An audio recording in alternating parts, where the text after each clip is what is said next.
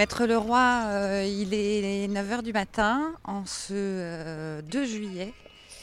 On est à quelques minutes de connaître le délibéré. Comment vous vous sentez?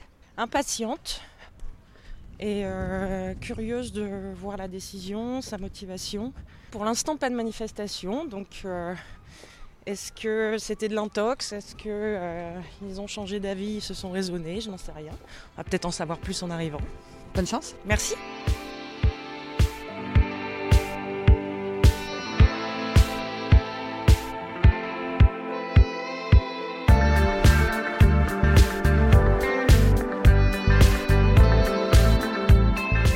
Le 11 juin 2020, 12 Malouins et l'association Ozon sortent plein d'espoir du tribunal judiciaire de Saint-Malo. Leur avocat, Maître Leroy, a plaidé leur cause pendant près d'une heure trente, masque sur la bouche, visière sur les yeux. La Covid n'a pas empêché une partie de la ville de faire le déplacement pour voir ce qu'ils appellent le combat de David contre Goliath. Les 12 résidents et l'association accusent la Timac Agro, qui produit des engrais fertilisants sur le port et dans la zone industrielle, de polluer l'air de la ville et réclament une expertise indépendante sur les activités de la filiale du groupe Roulier. Trois semaines plus tard, confiants, ils ont rendez-vous devant ce même tribunal. La rumeur court depuis la veille que les employés administratifs de la TIMAC vont manifester leur mécontentement pendant l'annonce de la décision de justice.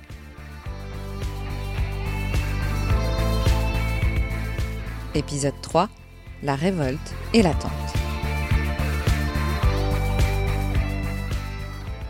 Mais les, messieurs dames sont convoqués. Compte tenu des mesures sanitaires. L'avocate, d'accord. Compte tenu des mesures Non, non, mais aucun souci. Vous nous dites si les plaignants sont acceptés quand même Non plus. Ils ne le sont pas. D'accord. Il n'y a que les, les avocats compte tenu des consignes sanitaires. Quelques mesures de prudence aussi qui sont prises, mais J'ai là. croisé, euh, comment elle s'appelle, euh, Caroline, tout à l'heure, là, Ouais. juste avant qu'elle elle rentre. Oui. Elle disait qu'a priori, ce serait peut-être cet après-midi. Bon. Mais ils, ils- ils vont évidemment m'appeler. euh, enfin, le, le- le greffe m'a dit qu'il m'appelait. Donc dès qu'il m'appelle, je vous le dis. Et puis voilà, on se retrouve ici. Et puis voilà, moi j'irai chercher la décision. On verra. hein. Donc là, qu'est-ce qui se passe? Bien, euh, la décision n'est pas encore rendue et nous n'avons pas d'horaire euh, précis pour se délibérer, qui peut intervenir donc bah, de, de maintenant jusqu'à 17h.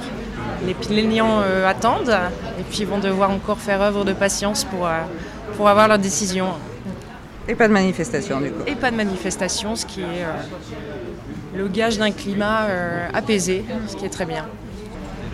Mais bon, je, je vois qu'il y a du monde devant le tribunal, le- le- la presse est également impatiente. C'est euh, plutôt euh, bon signe en tout cas euh, de voir que, que Saint-Malo se mobilise et que Saint-Malo s'intéresse à ce dossier.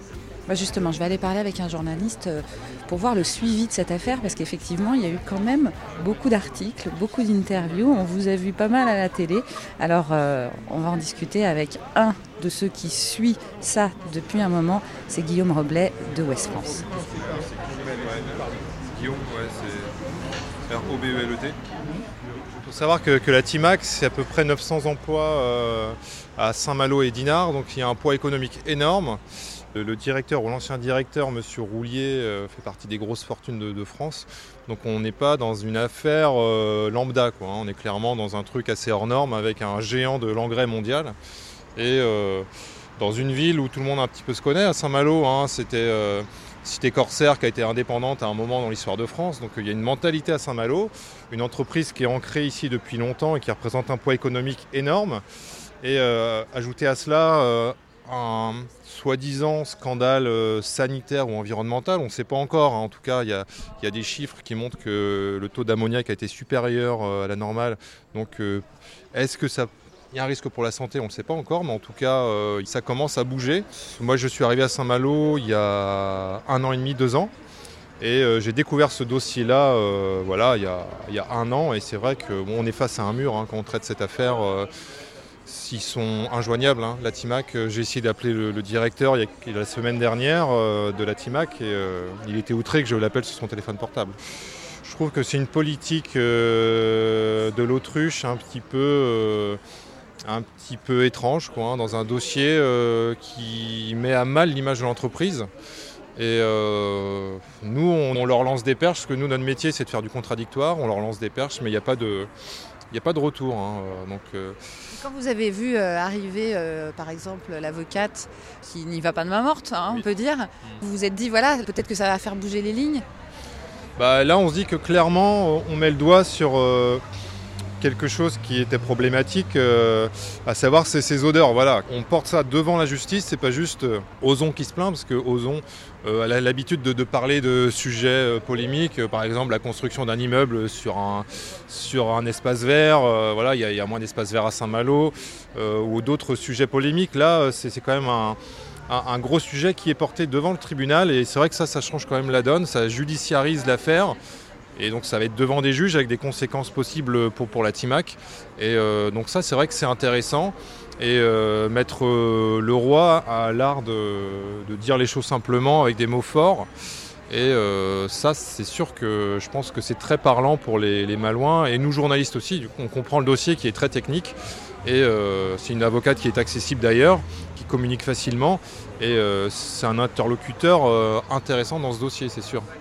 Mais est-ce que vous avez l'impression que, euh, là, tout à l'heure, s'ils si, gagnent, les plaignants, euh, ça pourrait... euh, alors, on est d'accord, c'est juste de demander qu'un expert vienne faire des études, finalement, de savoir si vraiment il y a de la pollution ou pas, mais est-ce que ça pourrait changer quelque part un peu la face de Saint-Malo?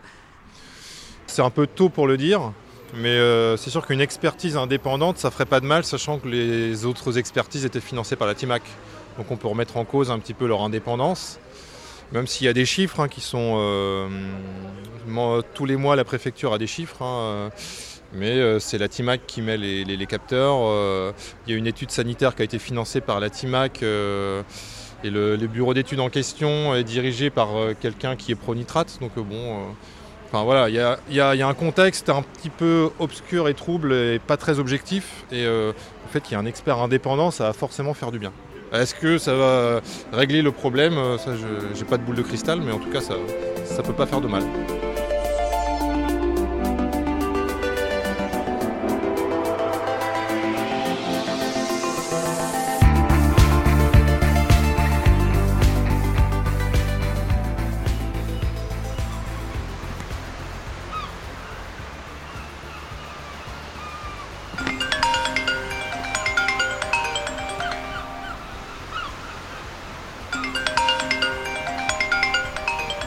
Allô? Oui? Oui Oui, bonjour Oui Ah, euh, oui, d'accord. Où est-ce que vous voulez qu'on se rencontre? D'accord, bah, à tout de suite. Je vais essayer de me retrouver dans Saint-Malo. D'accord, à tout de suite. Je viens d'avoir un appel. C'est un certain Vincent Monet qui a euh, travaillé comme sous-traitant pour l'entreprise Roulier et la Timac Agro et qui aimerait bien euh, témoigner. Euh, bon, bah, je vous laisse euh, à tout à l'heure. À tout à l'heure.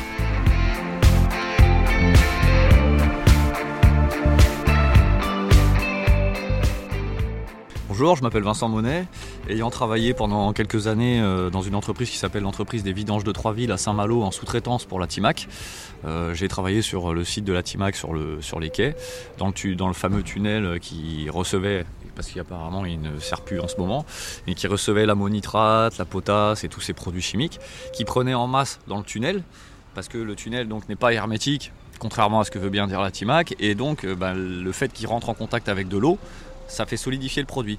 Donc en fait les tapis qui servent à affréter affréter le produit jusque sur les petits godets pour emmener dans les hangars, en fait ça prenait en masse et donc nous on nous envoyait dans le tunnel pour nettoyer le tunnel. Le nettoyer un tunnel comme ça, ça implique ben, de descendre déjà dans un espace restreint. Et donc euh, quand on, avait fini de pomper euh, notre produit avec de l'eau, tout arrivait dans la citerne, c'était des camions de 24 mètres cubes. Donc en général on prenait le plus vieux parce que vous comprenez, le produit est tellement corrosif qu'il valait mieux prendre le vieux camion pour pas abîmer les neufs. Et donc nous on nous demandait de vider l'eau dans le bassin Vauban. Voilà, juste devant Intramuros, donc avec le camion, le tuyau qui, qui pend, tout la vanne. Sauf que bah, le problème, c'est quand tu ouvres une vanne de camion, l'eau s'en va effectivement, mais elle emmène avec elle le produit qui a été brassé dans la cuve. Sachant que ce produit-là, bon, on le respirait, nous, dans des espaces confinés, sans protection parce qu'on ne pouvait pas travailler avec des protections. C'est impossible de travailler là-dedans avec des protections. Vous y voyez plus rien au bout de deux secondes. C'est déjà des tunnels qui sont noirs. Le produit gicle de partout parce que vous n'avez pas d'autre moyen que la lance à incendie de décoller hein, à la pioche, à l'ancienne. quoi. Comme les nains qui partaient au travail dans Blanche-Neige, pareil. Moi, ça m'a jamais dérangé, si vous voulez, c'était mon travail de le faire. hein, donc, euh, mais par contre, qu'on me demande de verser le produit, c'est donc les personnes de la Timac hein, qui nous demandaient ça. euh, Je, je veux pas incriminer le patron de l'époque, mais bon, ils savaient très bien ce qu'on faisait aussi. Mais ce que je veux dire, c'est que les gars de la Timac, euh, donc je peux le citer, il y en a un, il s'appelait Michel. Moi, c'est celui dont j'ai souvenir, qui était un ancien, donc il doit être à la retraite maintenant. J'esp- J'espère pour lui qu'il a pas un cancer de la gorge ou des poumons ou d'autres choses chopées à cause des saloperies à la Timac. Mais en attendant, le mec, il m'a quand même dit, on en a rien à foutre, on met ça dedans. Il, il- il m'a quand même dit, c'est du sel. Ah non, c'est pas du sel. Moi, du sel, j'en mets tous les jours dans mon assiette. Je vous promets que ça n'a pas le même goût. C'est vraiment. Et puis, c'est- fort. Et donc, quand vous jetez ça dans le bassin, euh, je dirais à hauteur de. On faisait à peu près 3 camions par jour. Pendant, pendant 3 semaines. Tous les 6 mois. Vous faites le calcul 24 mètres cubes. 60% de 24 mètres cubes, ça commence à faire. Je suis pas mathématicien, mais bon, moi, pour moi qui suis euh, défenseur de, de comment dire, des, mammifères marins, des oiseaux marins, de ma ville et de la nature en général, euh, me, me demander de faire de la pollution bah, volontaire, c'était pas possible.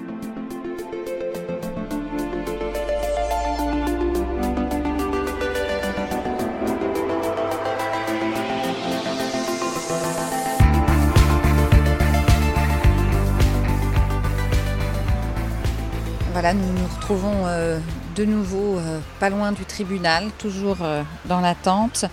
Maître Leroy, je vois que pas mal de langues se délient. J'ai rencontré pas mal de monde aujourd'hui. Et j'ai l'impression aussi que quelque part, l'affaire prend une tournure un peu politique. Il y a évidemment un, volet politique dans cette affaire, je l'ai dit plusieurs fois. On a un, déficit de transparence qui est euh, anormal dans ce dossier, avec euh, des gens qui ne répondent pas, une absence de réponse, une absence de- d'explication, une opacité qui évidemment euh, questionne beaucoup.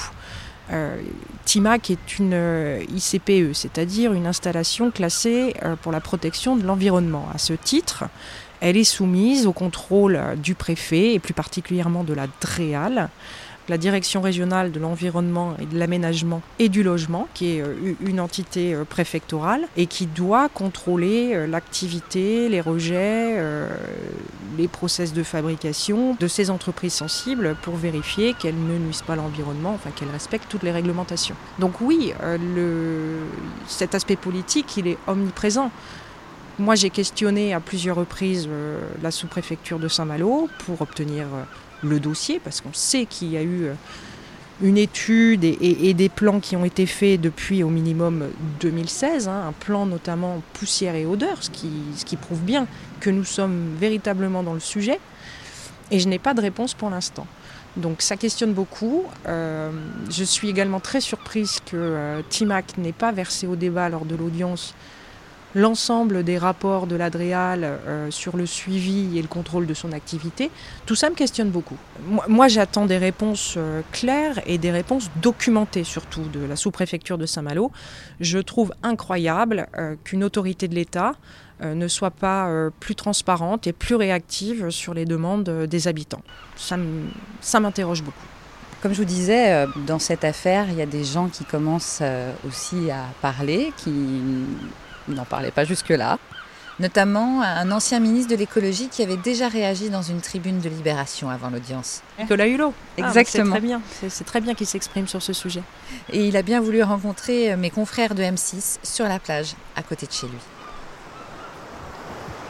Je ne vais pas dire que je connais tous les cailloux de la baie parce que ça nous arrive encore de nous échouer, mais j'en connais un- une bonne partie. Et je vis à l'année ici depuis maintenant euh, plus de 15 ans. Voilà, c'est, mon territoire d'adoption et, quelque part j'ai découvert tardivement que c'est aussi un territoire d'origine puisqu'une partie de ma famille côté maternelle est originaire de la Pointe du Finistère. Donc, euh, la Bretagne est dans mon ADN. Je ne connais pas ce, dossier dans, le- dans le détail. Euh, il y a tellement de problématiques locales que je ne suis pas dans le secret et dans la complexité de chacun de ces dossiers. Ce dossier se caractérise par euh, une attitude, me semble-t-il, d'une entreprise qui est un employeur important euh, de ce point de vue-là, euh, vertueux dans la, dans la région, mais une entreprise qui, me semble-t-il, en termes de communication, de relations humaines, de, relations avec l'extérieur, à des attitudes totalement passéistes.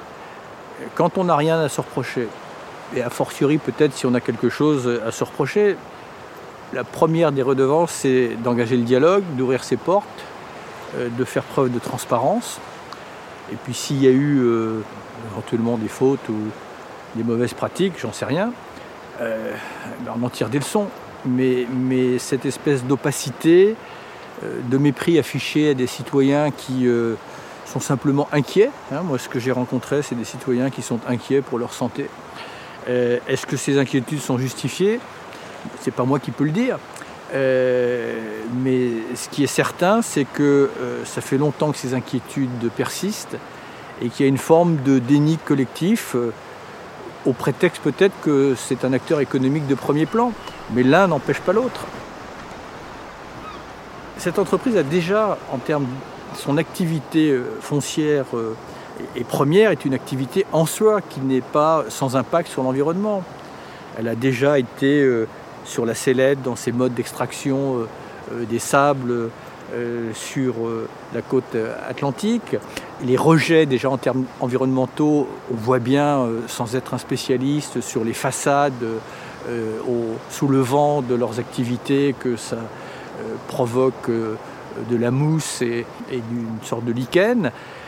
Après, moi, ça ne vaut pas, comment dire, un diagnostic définitif, mais très régulièrement, les médecins de ville de la région euh, font état de soupçons, d'inquiétudes sur euh, un nombre important de pathologies respiratoires ou pulmonaires. Moi, j'en sais pas plus. Je dis simplement que la seule responsabilité de ces entreprises, euh, c'est de ne laisser personne dans cette inquiétude, qui est une inquiétude redondante et qui finit par s'alimenter elle-même. C'est une inquiétude lancinante que j'entends depuis euh, des années et des années. Et, euh, j'ai à plusieurs reprises euh, évoqué ce sujet, parfois avec les élus locaux qui avaient toujours une parole rassurante. Donc moi j'étais plutôt dans un état d'esprit de me dire, bon, si, les, élus locaux qui doivent être plus au fait de cette situation que je ne le suis sont rassurants, c'est peut-être que c'est une inquiétude qui n'est pas légitime. Mais quand j'ai vu ce collectif avec euh, leurs mots, leur inquiétude, euh, leur désespoir et, surtout l'attitude euh, assez, encore une fois, un peu méprisante de cette entreprise, voilà, sans juger sur le fond, sur la forme, on est en 2020, la responsabilité sociale et environnementale des entreprises, c'est maintenant un fait, il faut le mettre en accord, il faut le mettre en démonstration. Donc la première chose qu'il faut faire, c'est rassurer euh, par des expertises indépendantes. Et si ces expertises confirment l'inquiétude, ben après il faut que l'entreprise en tire des leçons. Euh, et puis il faut probablement euh, que les élus locaux, la préfecture, forcent au dialogue. Mais on ne peut pas laisser simplement des familles entières qui probablement ne sont qu'un échantillon de familles plus nombreuses qui sont euh, dans la même inquiétude, on ne peut pas les laisser avec euh, ce vague à l'âme.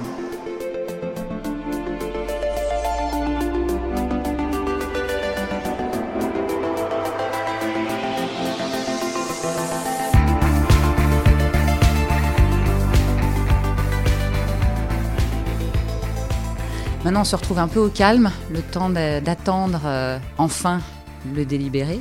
Je voulais juste discuter quelques secondes avec vous. On entend beaucoup de choses. Euh, les médecins, par exemple, euh, on avait eu le docteur Thévenet euh, dans le deuxième épisode. Et là, on va encore avoir un témoignage de médecins. Ils sont de plus en plus euh, nombreux à, nous faire comprendre que c'est un réel euh, problème de santé publique quand même, cette histoire. Oui, j'ai l'impression aussi. Euh, ce qui est intéressant, c'est que ces médecins avaient, enfin, à ma connaissance, déjà porté l'alerte il y a quelques années. Et cette action a au moins le mérite de leur donner l'occasion de le refaire avec plus de confiance, peut-être l'impression de pouvoir cette fois-ci être entendus. Euh, auprès des bonnes personnes, des personnes qui peuvent faire changer les choses, et, euh, d'avoir un rôle à jouer dans euh, ben, le parcours judiciaire qu'on a initié. Et de, moi, je, trouve ça très rassurant et je trouve ça aussi très symbolique que ben, mes, mes 12 clients qui ont quand même eu un sacré courage pour y aller ben, se trouvent aujourd'hui soutenus par euh, des médecins, par des hommes politiques et puis par euh, certains habitants de la population. Je trouve ça, euh, et, même des non-malouins d'ailleurs. Hein. Il y a énormément de messages qui arrivent de non-malouins, mais de gens qui se sentent concernés. Et cette prise de conscience collective, je trouve ça, je trouve ça très salutaire et c'est bien, c'est vraiment bien.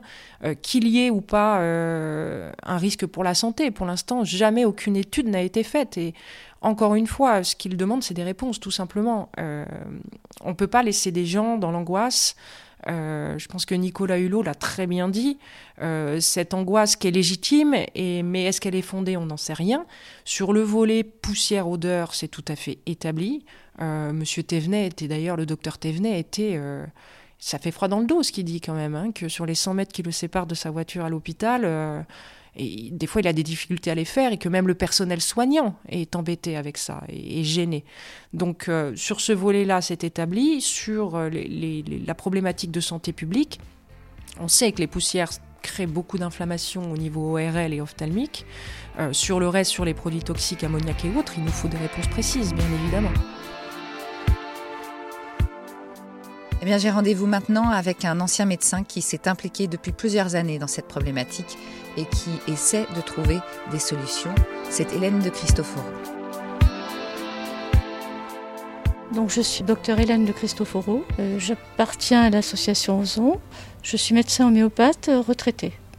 J'ai travaillé donc de 1982 à 2002 à Saint-Servant et de 2002 à 2012 sur le quai du Guétoin, donc de chaque côté du port. Vous allez parler en tant que médecin euh, parce que vous avez pu remarquer au cours de votre carrière, avec des patients que vous avez euh, auscultés, qu'effectivement, il y avait euh, peut-être des relations entre la pollution de la ville et la santé des citoyens. Donc moi, j'ai soigné beaucoup d'enfants pour des problèmes respiratoires à répétition.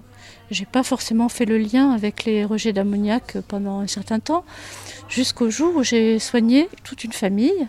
Donc c'était une famille qui habitait tout près de, de la Timac. Et il y avait deux enfants en bas âge, je sais pas, il doit avoir 3 ans, 6 ans, quelque chose comme ça. Et avec ces enfants-là, je n'arrivais jamais à rien.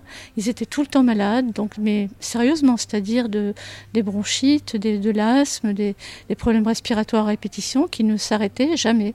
Donc ils étaient traités par homéopathie et ils avaient souvent recours aussi à d'autres, traitements euh, antibiotiques, etc. parce que ça, ça ne marchait, rien ne marchait en fait. Jusqu'au jour où j'ai commencé à me demander mais où habitez-vous exactement? Donc ils m'ont décrit où ils étaient. La chambre de l'enfant donnait en plus justement sur, les, sur la Timac.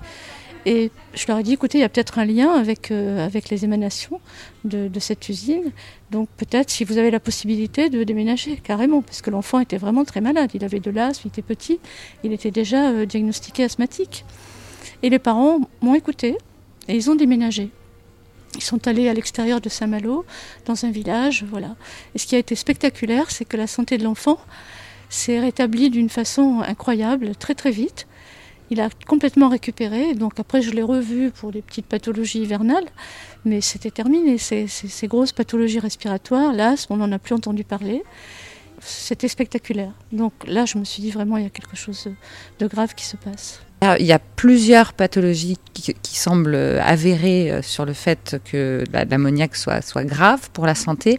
On parle particulièrement des particules fines. Est-ce que vous pouvez me préciser un peu ça? Les particules fines, c'est-à-dire que le gaz ammoniac va se recombiner avec des, des oxydes d'azote et de soufre et va créer des particules fines d'une certaine dimension qui pénètrent par les voies respiratoires aériennes supérieures, mais qui ne sont pas arrêtées par les voies aériennes supérieures.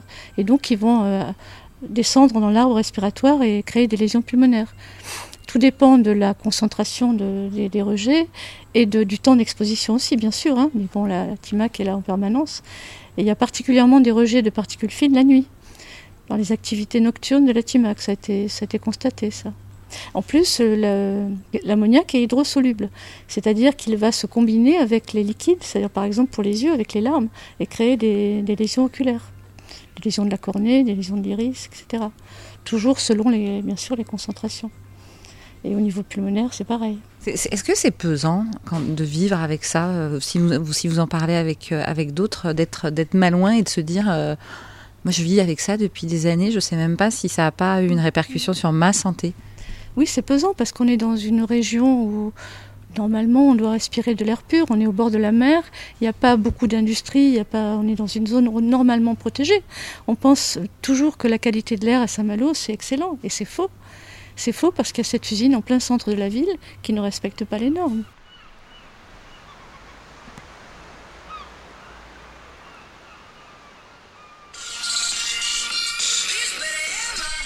C'est quoi ça, maître? Ça fait une sonnerie marrante. Ça vous plaît? Allô? Oui. Ouais. Donc expertise. Ouais. Super. Ok. Et ensuite? Dommage et intérêt D'accord. Et article 700 Ok. Écoute, j'arrive. Je suis là dans 10 minutes. Qu'est-ce qui se passe? Ben, On a gagné. C'est une super nouvelle. Je suis euh, hyper émue. Voilà. Ça veut dire quoi? C'est un super pas pour Saint-Malo. C'est formidable.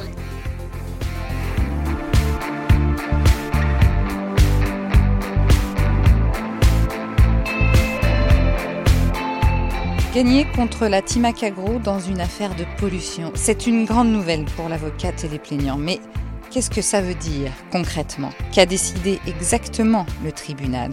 Est-ce un tournant pour Saint-Malo Est-ce que la loi du silence, quelque part imposée par la TIMAC, va continuer Est-ce que l'expert demandé sera vraiment indépendant Qui va payer cet expert À suivre dans le quatrième épisode de Yoris.